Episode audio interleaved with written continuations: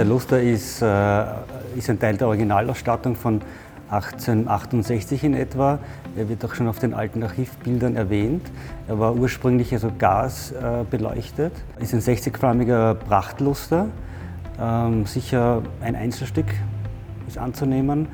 Äh, er ist gebaut aus äh, vielen äh, Bronzegussteilen, das sind Skulpturenelemente, äh, Mascarons, Masken, Applikationen. Die äh, Teile sind äh, Bronze gegossen und äh, teils ziseliert, nach, nachgeschlagen nach dem Guss und feuervergoldet. Feuervergoldung ist, ist einer der ältesten Vergoldungsarten überhaupt.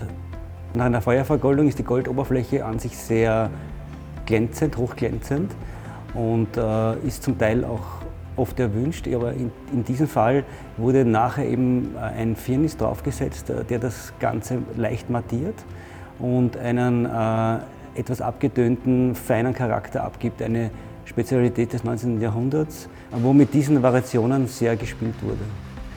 Luster selber wurde im Zuge der Umbauarbeiten hier also demontiert. Wir haben ihn also abgebaut und in die Werkstatt verbracht. Da wurde er in, in die Einzelteile zerlegt über 100 Stück Teile haben wir da zusammenbekommen.